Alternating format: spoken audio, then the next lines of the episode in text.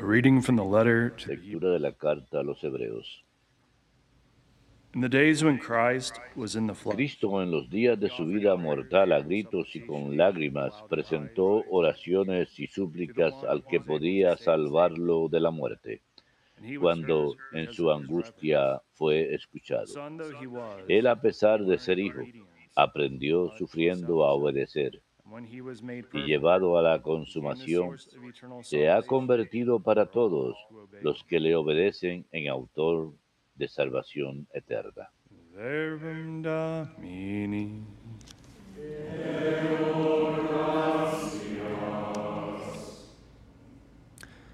Save me, O Lord, in your Sálvame, Señor, por tu misericordia. Sálvame, Señor, por tu misericordia. A ti. Señor, me acojo. No quede yo defraudado. Tú eres justo, ponme a salvo e inclina tu oído hacia mí. Sálvame, Señor, por tu misericordia. Ven a prisa a librarme. Sé la roca de mi refugio, un baluarte donde me salve. Tú que eres mi roca y mi baluarte, por tu nombre dirígeme y guíame. Sálvame, Señor, por tu misericordia. Sácame de la red que me han tendido, porque tú eres mi, amparo. A tus manos encomiendo mi espíritu. Tú, el Dios leal, me librarás. Sálvame, Señor, por tu misericordia. Pero yo confío en ti, Señor. Te "You are digo, tú eres mi Dios. En tu mano están mis azares. Líbrame de los enemigos que me persiguen. Sálvame, Señor, por tu misericordia. Que tu bondad tan grande, Señor, reserva para tus fieles y concedes a los que a ti se acogen a la vista de todos. Sálvame, Señor, por tu misericordia.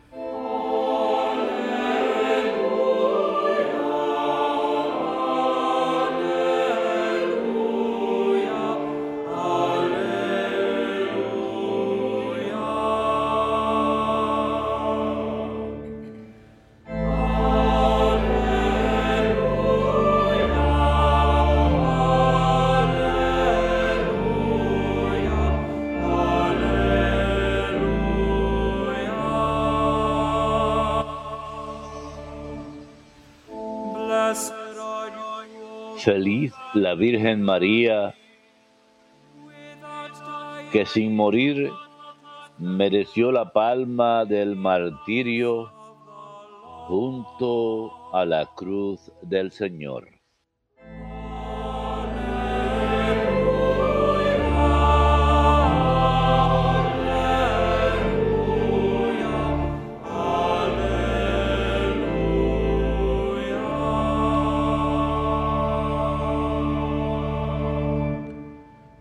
Dominus vobiscum. et cum spiritu tuo, Lectio Sancti Evangelii secundum Lucum. gloria tibi, Domine.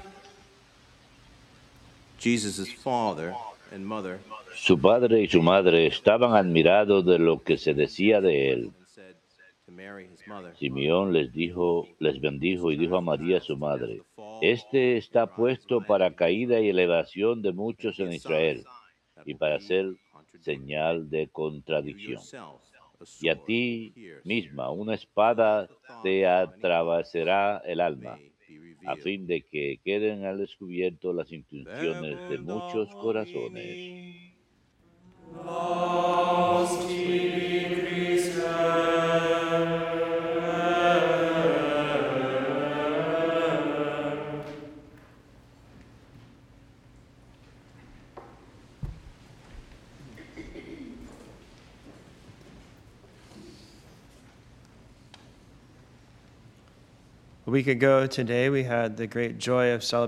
Hace una semana atrás tuvimos la gran alegría de la fiesta de la Natividad de la Virgen y hoy nos enfocamos en los dolores de la Virgen. Esta fiesta se remonta al siglo XII, pero fue el Papa Pío X quien proclamó esta fiesta se celebrara el 15 de septiembre.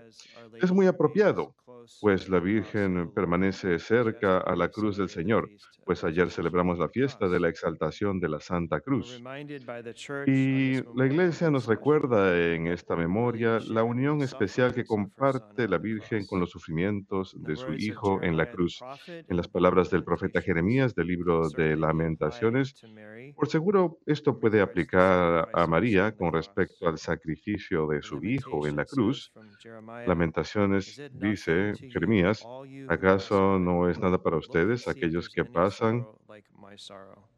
Vean si tienen algún dolor como el mío. María tuvo el horrible sufrimiento de presenciar la muerte violenta de su hijo.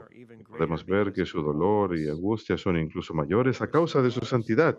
Mientras más ama a una persona, más se identifica con los sufrimientos de aquel a quien ama. El catecismo nos enseña que María estaba asociada más estrechamente que ninguna otra persona en el misterio del sufrimiento redentor de Cristo. En el Evangelio de hoy escuchamos la profecía de Simeón, que una espada atravesaría el alma de María de manera que quedaran al descubierto los pensamientos de todos los corazones. Hay muchas imágenes o estatuas de la Virgen, especialmente de Nuestra Señora de los Dolores, cuando vemos una espada e incluso siete espadas que atraviesan su corazón. Las siete espadas simbolizan los siete dolores de la Virgen que tradicionalmente incluyeron la profecía de Simeón, eh, la huida a Egipto para evitar la persecución del rey Herodes, quien buscaba matar al niño Jesús, y la pérdida de Jesús en el templo. Y del cuarto al séptimo dolor de la Virgen, todos están contenidos en las estaciones de la cruz. El cuarto es cuando María encuentra a Jesús camino a la cruz, luego la crucifixión del Señor, luego Jesús es bajado de la cruz y puesto en los brazos de la Virgen. Finalmente, el séptimo dolor es eh, el entierro de Jesús. Y estos siete dolores ponen a la Virgen incluso más con su Hijo. El eh, escritor espiritual, el padre Adolf Tanqueray, escribió que cuando los soldados golpearon el cuerpo de Cristo, era como si María estuviese recibiendo cada golpe. Cuando atravesaron su cabeza con espinas, la Virgen sintió ese dolor. Cuando el mismo hombre le ofreció agua y vinagre, la Santísima Virgen sintió toda esa amargura. Y cuando pusieron su cuerpo en la cruz, María fue desgarrada por dentro. La Iglesia ofrece dos opciones para el Evangelio en este día. La primera es la profecía de, Simeón y el otro es el Evangelio según San Juan, que habla acerca de la Virgen parada al pie de la cruz. Esto, escuchamos más de esto en la secuencia que escuchamos después del Salmo responsorial, el Stabat Mater, que significa la madre estuvo parada. Y esto es más importante de lo que podemos pensar, que María estuvo parada al pie de la cruz. Se ha indicado que en cierto momento a Roma se le pidió que iniciara una fiesta nueva, establecieran una fiesta llamada la Señora del Desmayo, que conmemoraría que la Virgen se desmayó al pie de la cruz. Y creo que el propósito de esto era mostrar la inmensidad del sufrimiento que ella soportó. Cuán intenso fue. Pero la respuesta de la petición fue que no. Un cardenal, a quien el Papa Julio consultó acerca de esto, explicó cómo, en el Evangelio según San Juan se le describe a la Virgen parada al pie de la cruz. Él argumentó adicionalmente que si ella se hubiese desmayado, no hubiese podido permanecer constantemente unida a Jesús en su sufrimiento. Ella estuvo ahí constantemente presente hasta el último momento, hasta que exhaló su último aliento. Así que nunca vemos a la Virgen, nunca la dibujamos como si estuviese aplastada bajo el peso de la cruz, ah, más bien sino parada al lado de la cruz. San Juan Henry Newman expresó que María no estuvo tendida en el suelo, sino que estuvo parada, erguida, soportando los golpes que recibía su hijo en todo momento. Así que la Virgen no solamente es una madre llena de amor, también es muy fuerte y valerosa, y es un gran ejemplo para nosotros. El Papa Pío IX hizo contraste del ejemplo de la Virgen con Agar en el libro del Génesis. Agar fue la sierva de Sara, y Sara en cierto momento, cuando Agar concibió a través de Abraham, lo tenía en, contaba contra ella Sara finalmente pidió a Agar que pidió a Abraham que desterrara a Agar. Y en el Génesis leemos que Abraham la desterró. En cierto momento se les acabó el agua y el alimento y estaban en peligro de muerte. Y en el libro de Génesis leemos que ahí es cuando Agar puso a su hijo debajo de un árbol porque no podía soportar ver su muerte. Así que el Papa Pío IX utiliza eso y dice que así como Agar pudo soportar ver la muerte de su hijo, la Virgen en contraste estuvo presente hasta el mismo final en la muerte de su hijo. Así que el Papa dijo adicionalmente acerca de esto, la Virgen no dijo que no tenía fuerza para enfrentar la muerte que enfrentaba su hijo, sino como una valerosa mujer enfrentó al sufrimiento en el Gólgota.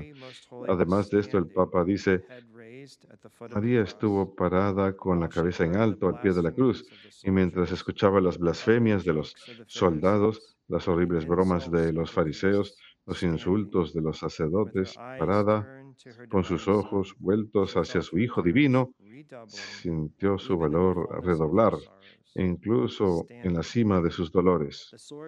Parada, la espada estaba atravesando el costado de Cristo crucificado y ella permaneció inmóvil, no como los débiles que ayudan en una tragedia desolada como si fuera una exhibición, sino como una mujer meditando, sufriendo y con esperanza.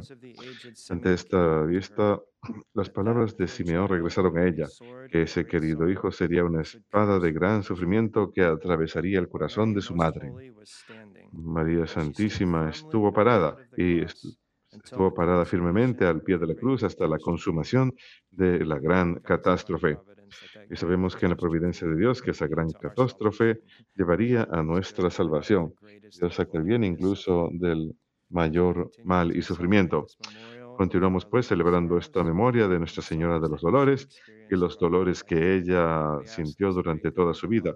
Pedimos a esta buena y amantísima Madre que interceda por nosotros para que carguemos nuestras cruces con valor y constancia como ella lo hizo y que sigamos a su Hijo a través de las tribulaciones de esta vida, camino a la gloria que nos espera en el cielo.